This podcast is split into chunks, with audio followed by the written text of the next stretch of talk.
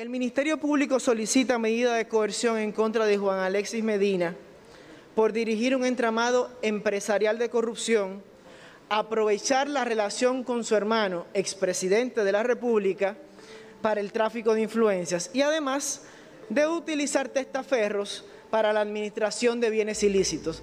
Para justificar sus pretensiones, el Ministerio Público, bajo el, bajo el, bajo el juicio del artículo 227, numeral 1, subsume la conducta del señor Alexis Medina en los siguientes tipos penales. Complicidad en los delitos de coalición de funcionarios, falsedad, prevaricación, desfalco, actos incompatibles con la, función, pública y una autoría de estafa contra el Estado. Y el lavado me recuerda a la magistrada Jenny Berenice, gracias. El artículo 227, numeral 1, exige para la imposición de una medida de coerción la probabilidad de que el imputado sea autor o cómplice de una infracción. Veamos qué pasa con la infracción de coalición de funcionarios públicos cuando lo vemos en la persona del señor Alexis. El delito de coalición de funcionarios públicos, tal y como está configurado en nuestro Código Penal, no admite, y esto es importante, no admite la participación accesoria de una persona que no ostente esa calidad. Se trata de un delito especial propio, en todo el sentido de la expresión. Tanto la autoría como la participación se encuentran reservadas para personas que tengan la condición de funcionario público. Dicho de otra forma, magistrado, el concierto o las convenciones ejecutadas en virtud de una coalición de funcionarios exige que todo interviniente, tanto autor como cómplice, sea un funcionario público. Pero eso no lo dice Eduardo Núñez. Leo muy breve lo que dice el artículo y de una vez paso al próximo tipo penal. Mire, los funcionarios o empleados públicos que concierten o convengan entre sí. Es el tipo penal que le está diciendo que para que exista coalición de funcionarios, usted tiene que ser funcionario público, cosa que Alexis Medina nunca ha sido. Es el propio tipo que dice, para que esta conducta entre o para que una conducta pueda ser subsumida en ese tipo penal, la condición de funcionario público es una condición previa, tanto para el cómplice como para el autor. De hecho, el mandato va dirigido exclusivamente a funcionarios, funcionarios que convengan entre sí. El grado de autoría o participación en ese artículo, en la coalición de funcionarios, va a depender del grado de su aporte a la causación típica. Si los funcionarios que se colidan para violar cualquier cosa, un grupo simplemente planifica y el otro ejecuta, por poner un ejemplo rápido, el grupo que planificó es cómplice. El grupo que ejecutó, como tienen la cercanía material con el hecho, serán autores. Un tercero no funcionario no entra dentro del rango de ese tipo.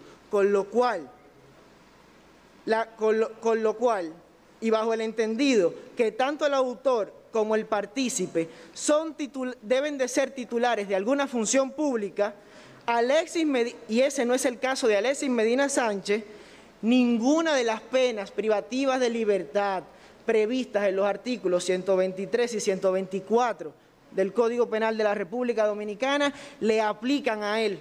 Por lo tanto, y lo combino con lo que es su competencia, él no podría ser considerado autor o cómplice de, coalición de funcionarios en función de lo que dice el artículo 227, numeral 1. Ahí sale el primer tipo. Las falsedades. Las falsedades propuestas por el Ministerio Público, por su naturaleza, tampoco tienen cabida en el caso del señor Alexis Medina, por una cuestión muy sencilla dependen de hechos, de juicios de valor, que el Ministerio Público no puede hacer en una medida de coerción.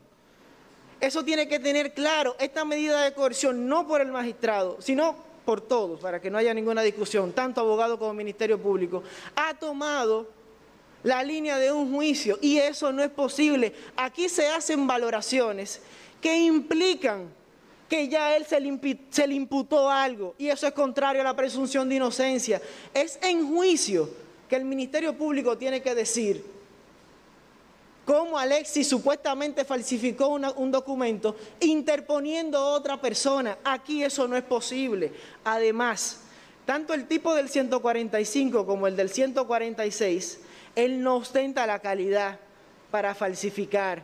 Y hay, un bonito detalle que voy a resaltar con el 146. Con el 146. El 146 es la falsificación de rúbrica auténtica. Imposible para Alexis. Eso es un delito inmediato, de propia mano. No aplica ni siquiera a ninguno de los otros funcionarios que están aquí, porque es inverosímil pensar que ellos van a falsificar su propia firma. Ellos tienen la condición de funcionario público.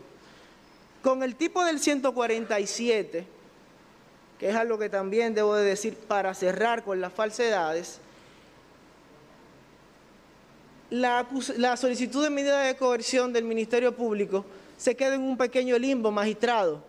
El único documento público que menciona la solicitud de medida de coerción son resoluciones administrativas y después comienza a hablar de conduces y facturas pro forma, que no son documentos públicos.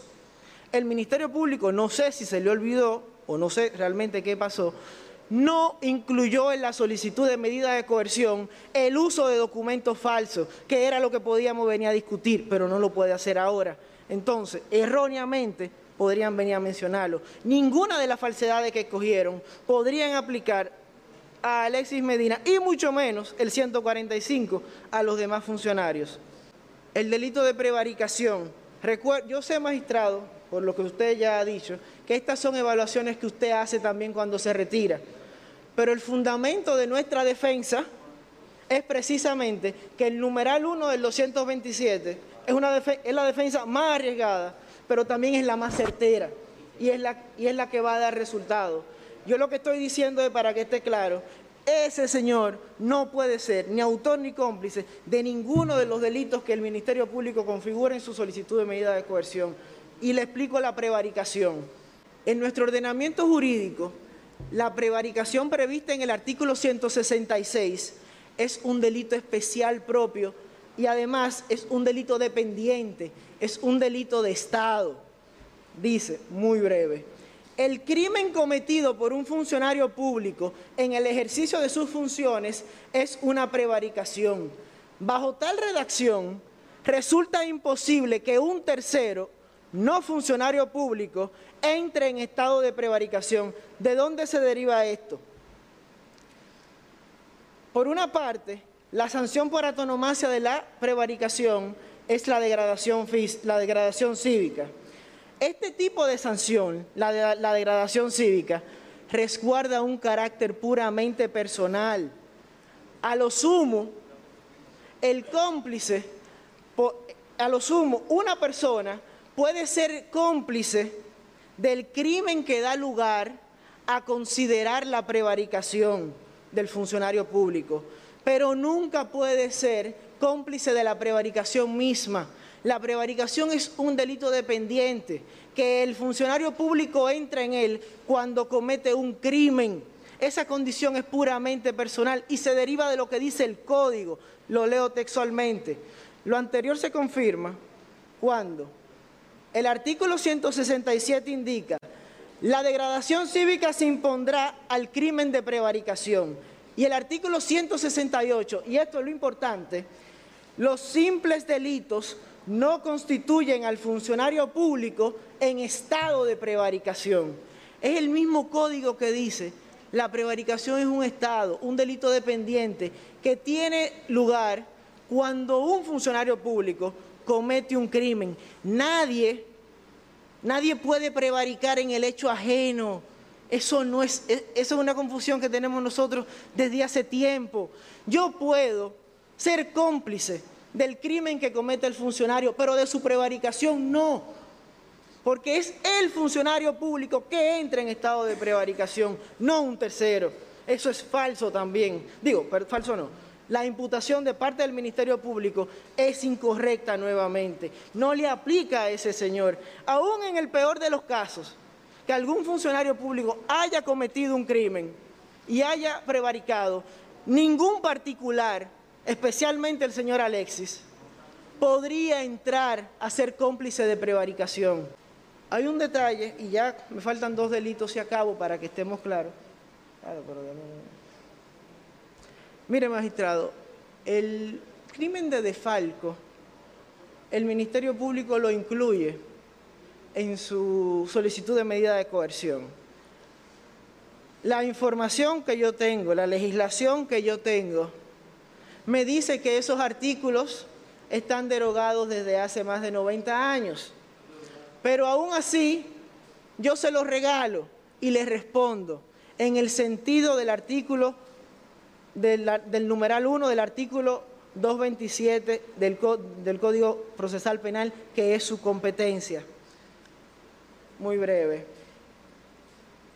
La pena privativa de libertad, por definición, es una magnitud objetivamente apreciable. Lo que quiere decir, en, en palabras muy sencillas, que cuando una conducta no está sancionada con pena privativa de libertad, tampoco se puede imponer la prisión preventiva como medida de coerción por disposición de la Corte Interamericana y de nuestro propio ordenamiento jurídico. Pues bien, el Ministerio Público intenta imputar el delito de complicidad de desfalco al señor Alexis Medina. Eso tiene un único inconveniente.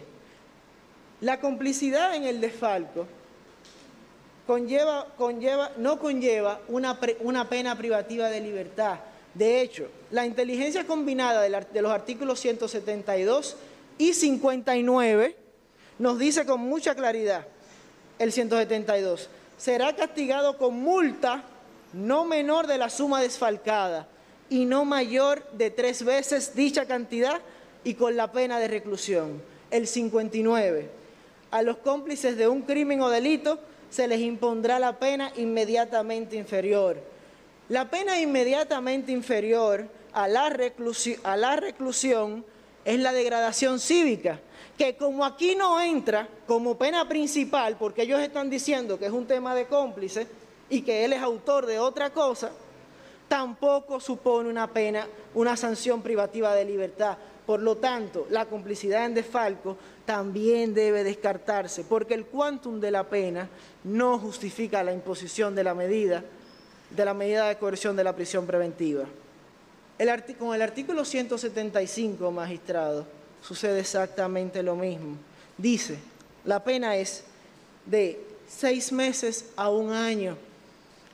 La pena inmediatamente inferior sería el confinamiento, que tampoco implica pena privativa de libertad, sino la limitación de un, permanecer en un área determinada.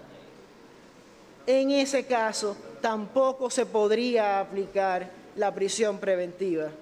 En resumen, magistrado, todos los delitos que el Ministerio Público ha asumido a nivel de la complicidad simplemente no aplican, deben ser descartados. Descartando todas las complicidades, ahora viene lo interesante la autoría de estafa contra el Estado. Aquí hay una gran contradicción y me voy a permitir utilizar las palabras de, bueno, creo que puedo llamarle amigo, conocemos desde hace tiempo, de mi amigo el magistrado Wilson Camacho. A mí me gustó mucho su exposición, enérgica, exquisita, interesante, no lo niego. Pero me gustó una varias expresiones que utilizó. Porque él dijo, y cito para que no me objete, han sustraído, con una palabra desagradable que no voy a mencionar, el patrimonio del Estado. Y lo siguió, y lo siguió diciendo constantemente, han sustraído, han sustraído, han sustraído. Y aquí viene lo interesante en cuanto al tipo de la estafa. Magistrado, yo sé que tú te lo sabes, pero es mi deber decirlo. La sustracción excluye, la sustracción desde que estábamos en introducción al derecho, excluye el tipo de la estafa por dos motivos muy sencillos. La sustracción rompe la guarda y se apropia del bien. En la estafa, la víctima hace una disposición patrimonial a partir del engaño. No hay violencia, no hay sustracción. Si traemos eso al caso del señor Alexis Medina, ¿en qué momento ha justificado el Ministerio Público, tanto oral como de la solicitud de medida de coerción, que el señor Alexis Medina haya, ya sea interpósita persona, ya sea el mismo, ya sea mediante una empresa, haya utilizado una falsa calidad. Porque toda la tesis de ellos se basa en que él presentaba empresas legales, registradas, que ganaban licitaciones supuestamente amañadas.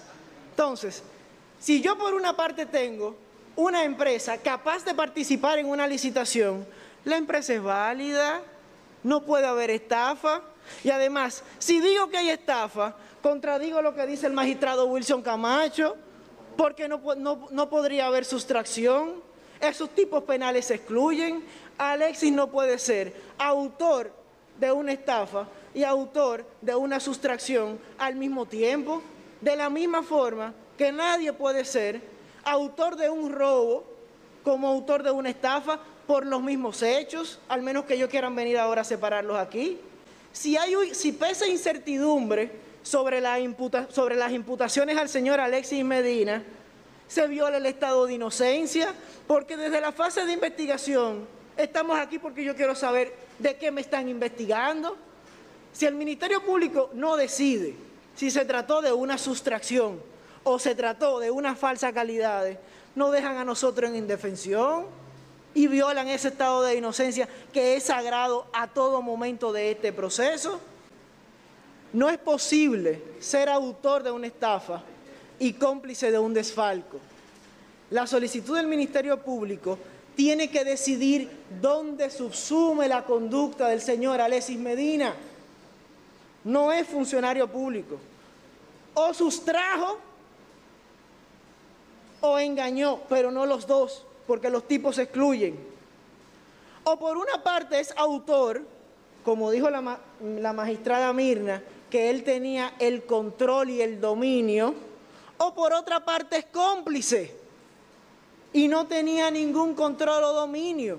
Pero por el mismo hecho o por los mismos hechos, bajo el mismo esquema, según lo que ellos dicen, usted no puede ser autor y cómplice a la vez. Y aun cuando la solicitud de medida de coerción es provisional, para usted hacer el juicio que exige el artículo 227, numeral 1, tiene que haber una probabilidad seria y la probabilidad no va a ser seria si el delito no se le puede imputar nunca al imputado.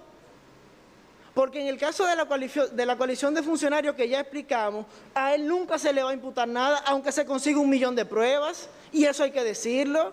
Él no puede prevaricar, él no puede coludir como funcionario. Eso hay que tenerlo claro. No hay prueba en el mundo que permita que la conducta de un tercero, se subsume, de un tercero común, se subsuma en un tipo especial. Eso es básico, pero necesariamente tenía que hacer el ejercicio anterior para que se entendiera lo siguiente. El lavado requiere de delitos precedentes yo acabo de presentar la imposibilidad de imputar los delitos precedentes. Entonces no puede haber lavado.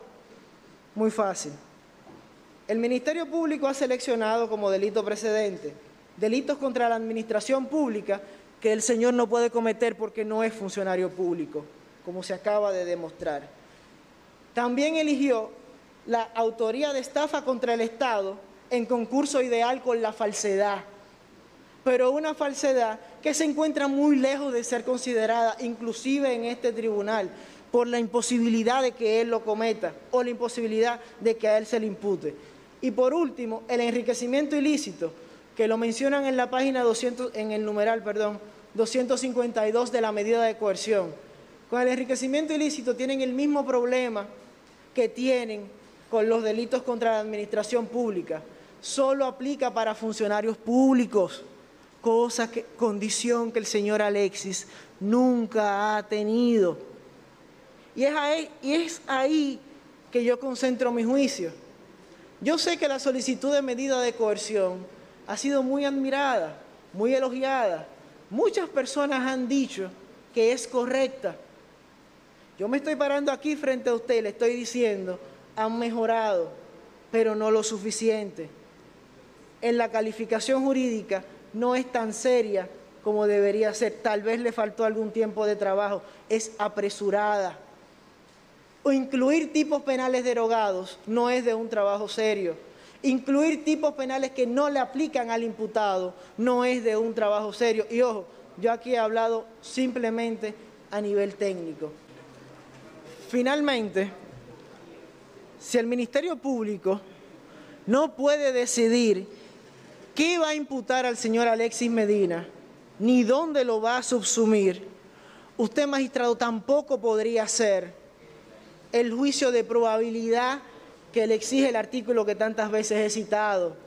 Porque en estas alturas, con esos tipos penales, no tenemos tranquilidad, no tenemos garantía, no tenemos la probabilidad de que el señor Alexis Medina sea considerado autor o cómplice.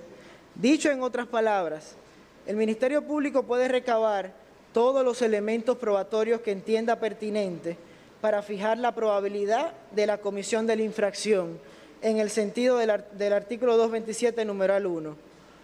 Poco importa.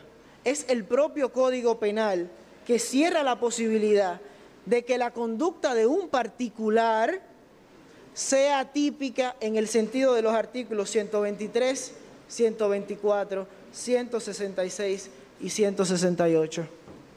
Muchas gracias. El Ministerio Público considera que sería indigno de parte de esta barra rehuir a un debate elegante y jurídico sobre la calificación jurídica.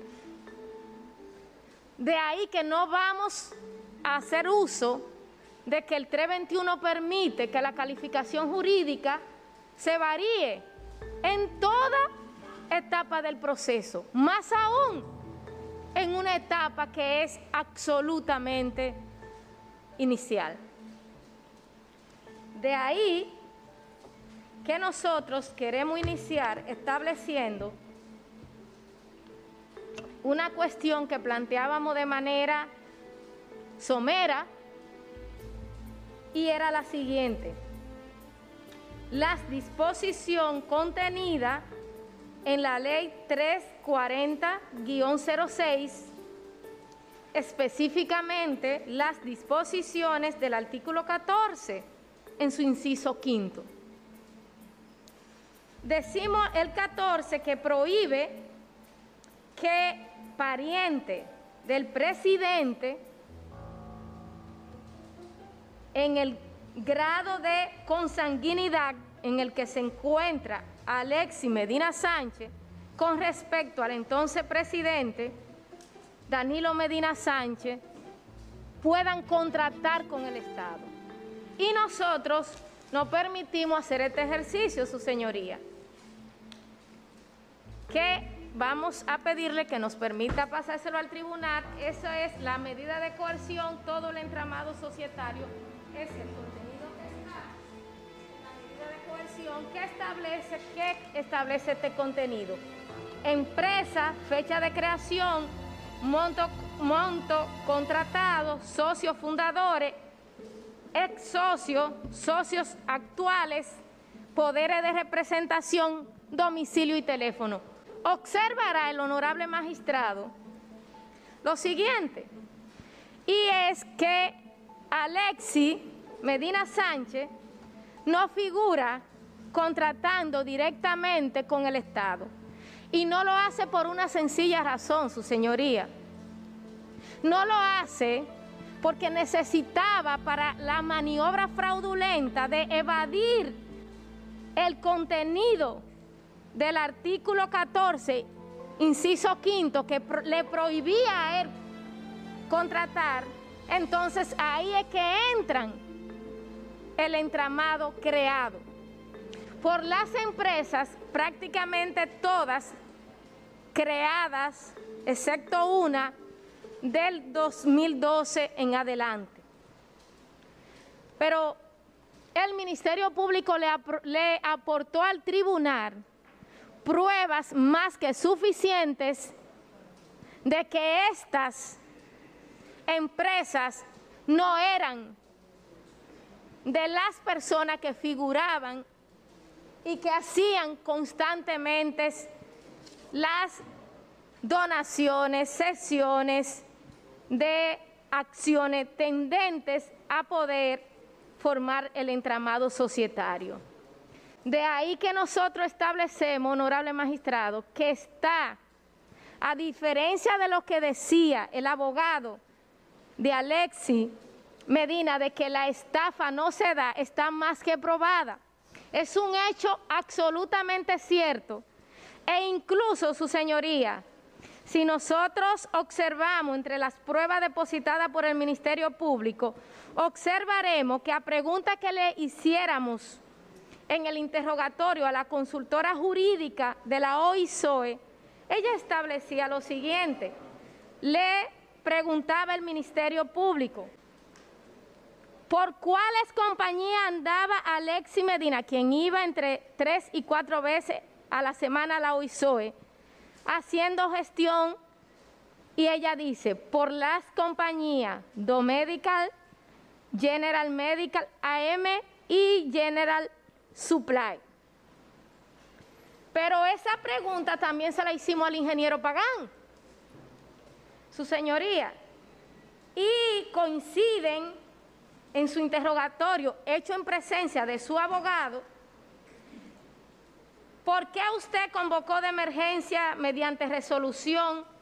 Le preguntamos a la empresa en cuestión y la respuesta de Pagán, honorable magistrado, eh, tiene que ver con lo que hemos establecido e incluso su señoría también reconoce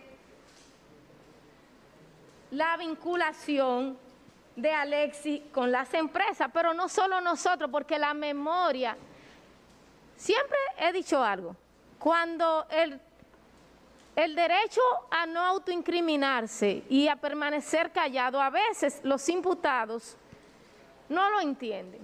Y decimos esto, magistrado, el día de ayer establecía, establecía el imputado Juan Alexis Medina Sánchez en su interrogatorio o en su alocución, porque él hizo uso de su derecho a no contestar preguntas del Ministerio Público, decía que lo aproximadamente mil millones que se le pagó a la empresa Domédica fue porque era muy difícil en, la oposición cobrarlo.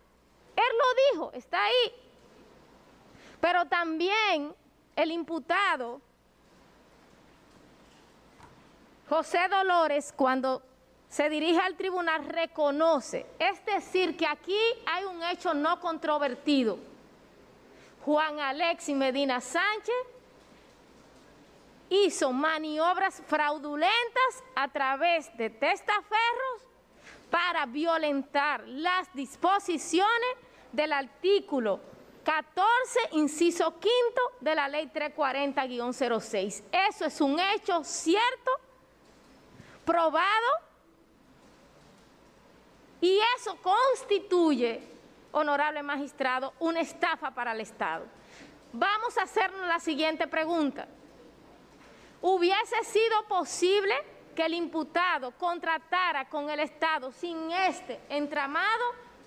La respuesta es solo una. No, no era posible. El mayor talento financiero del mago de la finanza, Alexis Medina Sánchez, era ser hermano del presidente. Ese era su mayor talento financiero. Y lo demuestra la, la realidad de los resultados cuando analizamos el perfil financiero del el imputado antes y después de que su hermano fuera presidente de la República. Pero la estafa, su señoría, ¿cómo continúa materializándose? Cuando a prueba que usted tiene y que se han discutido aquí, se demuestra, su señoría, que los hospitales, su equipamiento fueron sobrevaluados, en algunos casos en más de un 300%. Y eso constituye una estafa contra el patrimonio de todos, su señoría. Se demuestra también, su señoría. Eh, eh, sí. Sí. Eh, de los equipos es que estoy hablando, no es de construcciones. No. Sí.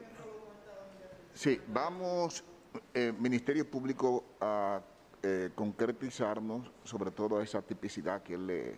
Su señoría, estamos precisamente contestando porque decían anoche que no hay estafa. Nosotros estamos mostrándole al tribunal que sí, que es incierto, que es fácil pararse aquí a mentirle al tribunal, pero que sí. y le estamos diciendo no solo con argumentos jurídicos, con ejemplos de cuáles acciones se subsumen en el tipo de la estafa. Sí.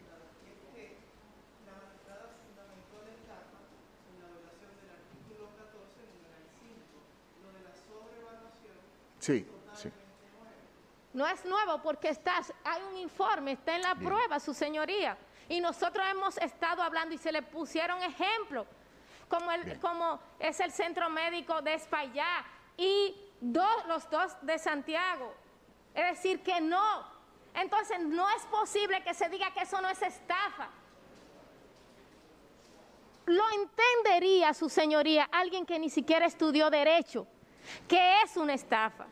Pero probado que sí hubo una estafa contra el Estado, al margen de lo que se quiso establecer de manera sesgada anoche, decía también su señoría, y nosotros, inclusive para el juez, traímos este libro, La teoría de infracción del deber de los delitos de corrupción de funcionarios, que conste Nunca hemos dicho, y está ahí la calificación jurídica, que el imputado Alexi Medina sea coautor de los delitos de corrupción. Es cómplice.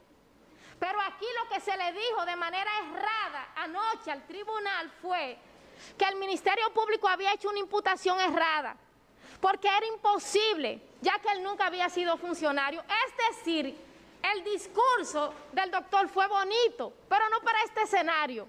Y no fue para este escenario por la razón de que el Ministerio Público, él lo defendió de lo que no lo acusamos. Nos defienda lo de que él es coautor. Y aquí esta doctrina que se la vamos a entregar al tribunal con jurisprudencia del Tribunal Supremo de Perú, que dice la teoría de infracción de deber y establece, su señoría, que la teoría del delito, de los delitos especiales, entonces, fundamenta la teoría en los delitos especiales. Un deber especial de carácter penal que no recae en todas las personas, sino solo en aquellos sujetos calificados por la fórmula legislativa, los funcionarios. Bien. Sujetos que al ser calificados se constituyen en los únicos que pueden ser autores especiales. Bien. Los funcionarios, la coalición de funcionarios, nunca entraría el imputado. ¿No lo dijimos, su señoría? No lo dijimos, pero ahora vamos a la parte que interesa para el tribunal y es, ¿se puede ser cómplice de estos delitos? Sí, lo dice la doctrina, lo dice la jurisprudencia. ¿Llevaba razón el abogado? No. No solo es la lógica que lo dice, lo dice la doctrina y lo dice la jurisprudencia. Se requiere la calidad de funcionario, no se requiere. Y, no tendríamos que irnos tan lejos a buscar jurisprudencias. Entonces, su señoría, la teoría de la infracción con cualificación especial que quiso aplicarle el abogado a Alexi, por eso decía, es como que aquí estemos imputando a una persona de robo y venga alguien a decir que, él no es un homicida. Tendría razón, pero esa no es la imputación. Por lo que la defensa es impertinente para el caso de la especie. Nunca hemos dicho que coautor. Esta barra de Ministerio Público es lo suficientemente competente para saber quién es autor, quién puede ser autor de un delito de corrupción y quién puede ser cómplice. Ya casi finalizando, que es una de las cuestiones quizá más interesantes, su señoría, y es el lavado de activos. Interesante y de mucho interés para quien le dirige la palabra, ya que en la tesis que hicimos sobre investigaciones de criminalidad organizada, el lavado de activos fue objeto de nuestra tesis. Decía el abogado, le he demontado que sí hay estafa, es decir, sí se probó que hay estafa, sí que se puede ser coautor de los delitos de corrupción, pero, él le salió corriendo a un tema y a la asociación de malhechores no se refirió a la asociación de malhechores se asociaron, hubo concierto de voluntades para cometer diversos delitos en contra del patrimonio del Estado. Sí, pero no se refirió, su señoría. No hay forma en derecho de desmontar que, que aquí hubo una asociación de malhechores. Asimismo, su señoría, lo de lavado fue de antología. Esta barra es una sola barra. Yo abrí mi discurso hablando de la Asociación de Malhechores y desmontándola. Ahí están los audios. Yo no lo escuché. El lavado de activos no se discute en ninguna parte del mundo que es un delito autónomo. Y decía la defensa de Alexi que él no podía ser imputado de ese delito, ya que él no tenía la condición de funcionario y no era autor. Por eso dejé de último el lavado de activos. Eh, siguiendo esa línea de pensamiento, su señoría, sería imposible que, que lo testaferros, sería imposible que una persona que lava activo producto del narcotráfico, si no, si no está condenado por narcotráfico, sería imposible que fuera condenado. Y eso tampoco es cierto, pero como sabemos que el tribunal, su señoría, lo conoce, pero también es delito precedente el tráfico de influencia. Y hubo o no tráfico de influencia. Aquí hay un ejemplo claro, su señoría, y es cuando Hermosen se para y le dice a usted que a él la causa de que a él lo destituyeran fue que él se negó a certificar los contratos de los hospitales. Responderé los argumentos del Ministerio Público en el orden que han sido presentados.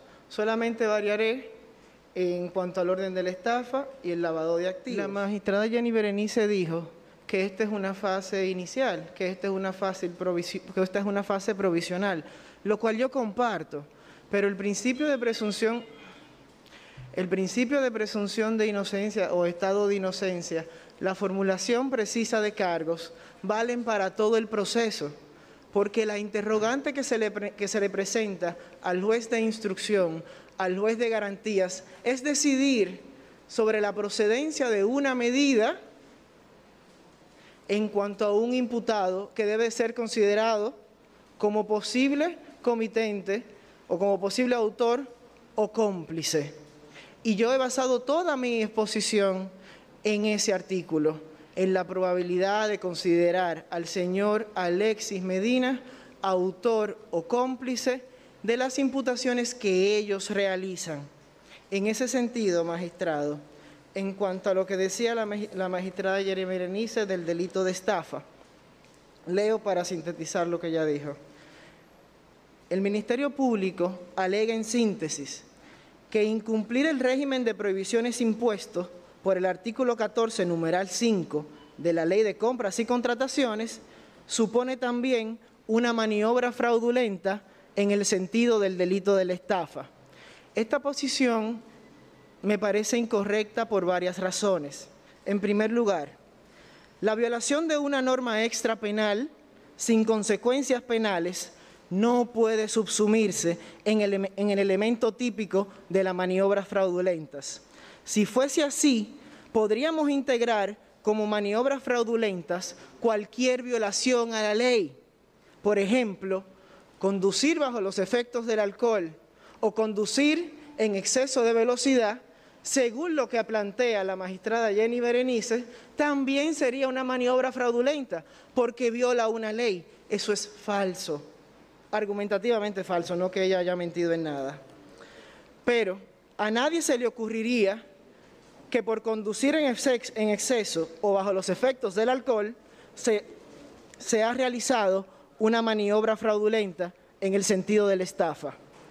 En segundo lugar, y esto es importante, las consecuencias penales requieren de valoraciones de infracciones penales, no administrativas, no disciplinarias, no éticas.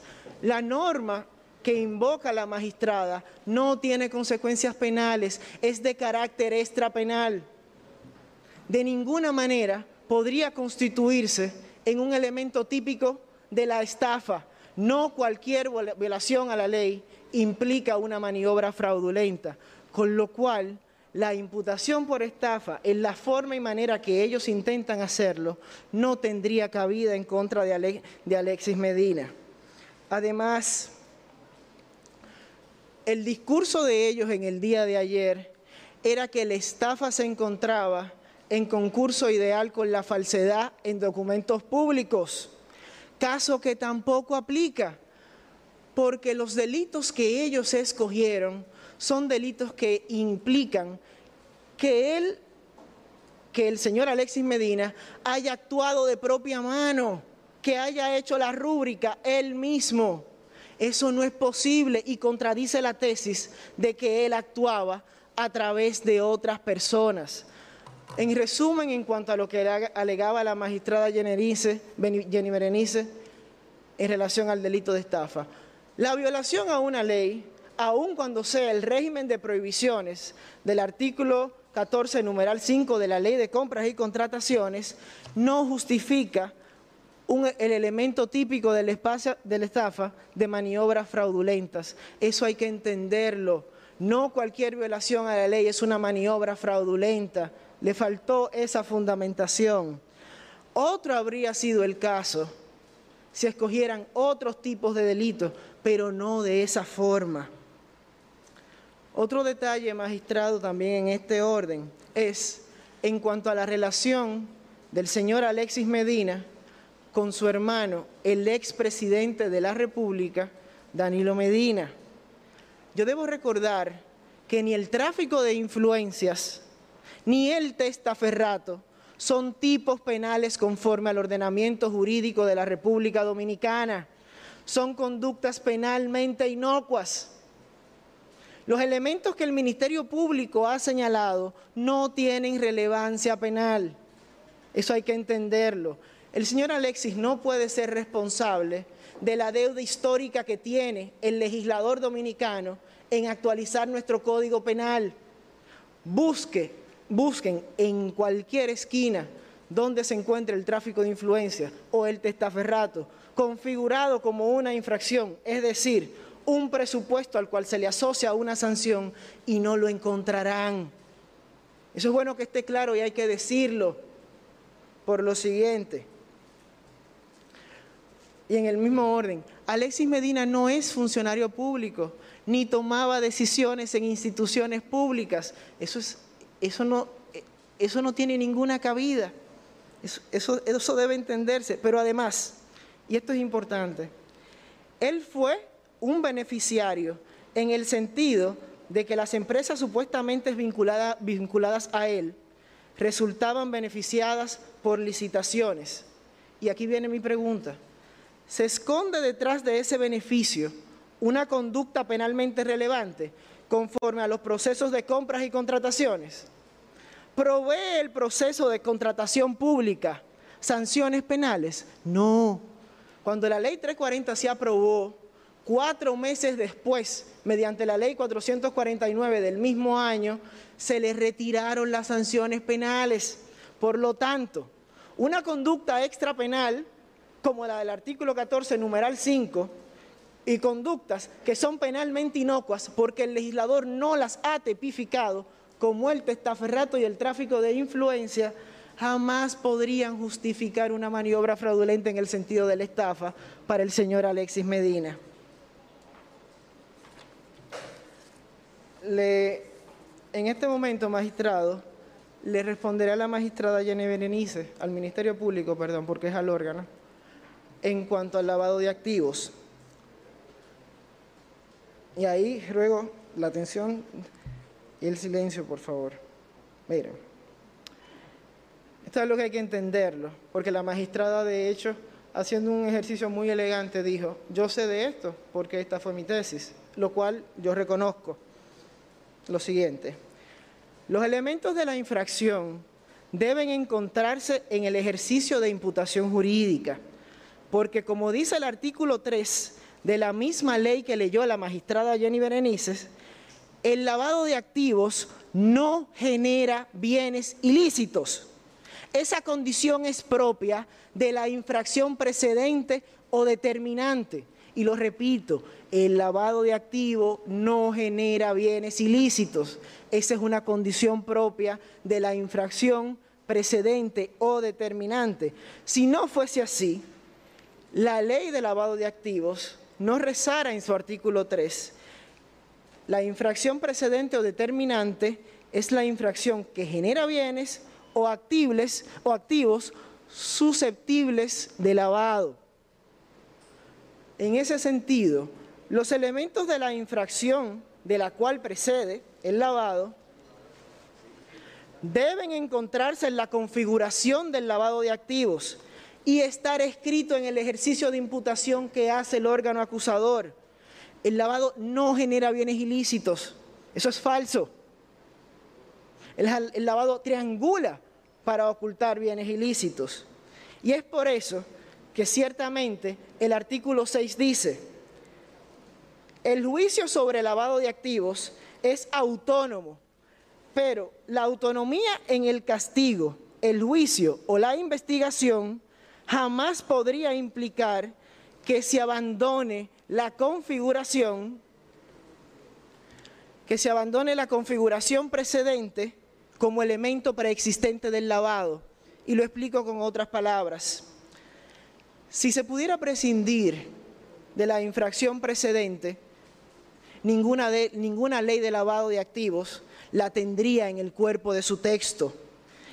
Que varios elementos de una infracción puedan ser considerados de manera autónoma no desdice la relación de condición o elemento que tiene la infracción precedente con el lavado, aun cuando no se vaya, aun cuando no sea necesario una sentencia previa sobre la infracción precedente, aun cuando no sea necesario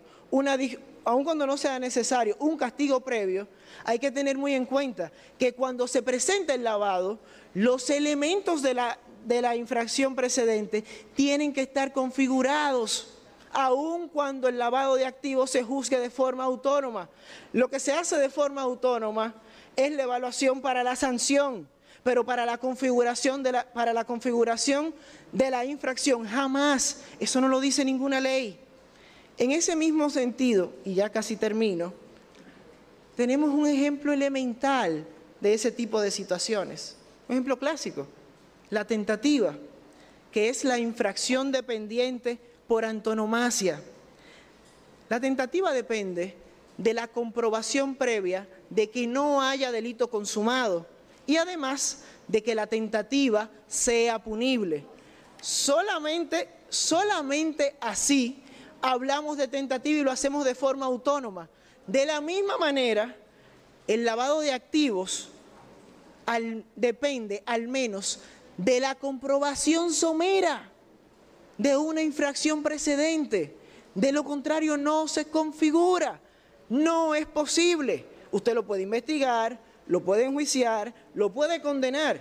No hay ningún problema. Ahora, los elementos de la infracción precedente deben de formar parte de la acusación y deben de, de, la solicitud de medida de coerción y deben de ser vistos por ese juez al cual se le está pidiendo que dicte medida de coerción en contra de una persona por haber supuestamente cometido ese delito. Magistrado, creo que me quedan tres minutos, los agoto y terminamos.